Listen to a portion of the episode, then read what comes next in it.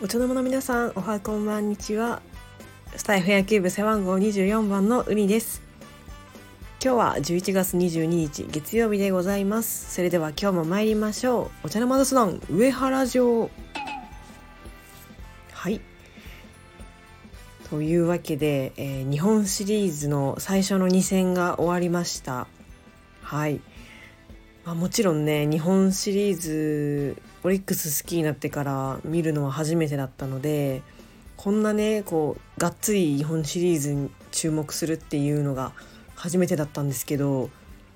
やっぱ違いますね。独特の緊張感というかお祭り感というかこんな最初にこう選手がねこう入場するとかそういうのもあるんだなと思いましたしなんかなんて言うんでしょうね。こうまたオリンピックとまた違った緊張感っていうのが見てて感じておりまして。でやっぱ選手も多少は緊張しているのかわからないですけど1戦目でね宗選手がエラーしてしまうみたいなこともありましたしやっぱりこう独特な雰囲気のあるやっぱり緊張感のある試合なのかなって思っているところでございます。でですね、まあ、2試合目昨日の試合ですね。ちょっとアルバイトで見れなかったんですけどいや宮城投手よく投げてくれたんですけどやっぱり援護が足らずにねなかなかでね最後のまスタミナ勝負みたいなところでヤクルト打線にまあ捕まってしまって、まあ、援護も足らずに惜しくも負けてしまったという形になりますね。まあ、できれば本拠地でねこう有利な場所で勝っておきたかったんですけど1勝1敗ともつれ込んでしまいました。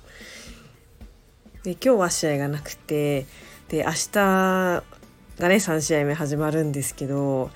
バイト入れちゃったんですよね。そうなんです。もうなんか結構前もってバイトのシフト出すみたいなのがあるんですけどこんなまさか日本シリーズのことなんてま考えられるわけじゃないじゃないですか。なんかオリックスファンとしたらねいやもしかしたら考えてる人もいたのかもしれないですけどそんなこの時期まで試合やってるなんて思ってもないですから普通にあ休みだし入れちゃおうみたいな感じで入れちゃってめっちゃ後悔してます。まるまる見れないので、ね、しかもバイト中なんてそんな携帯見られるわけではないのでいやーちょっと惜しいことしましたね。まあその代わりちょっとお小遣いを稼いでこようかなと思います。応援しながらね。はい。そしてそして今日のねあの嬉しいニュースといたしましては山本由伸投手がなんと沢村賞を受賞しました。おめでとうございます。なんかえこの時期に発表なんだっていうね思いました。なんか日本シリーズまだまだ途中でいいところなのに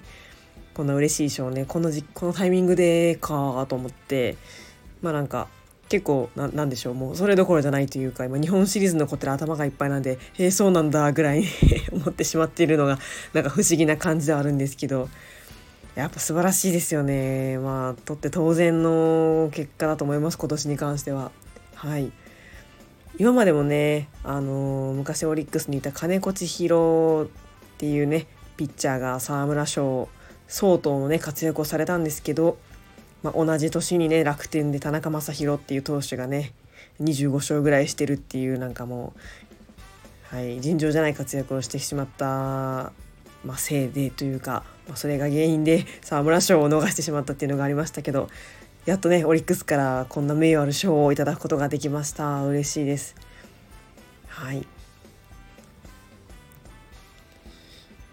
まあというわけで明日から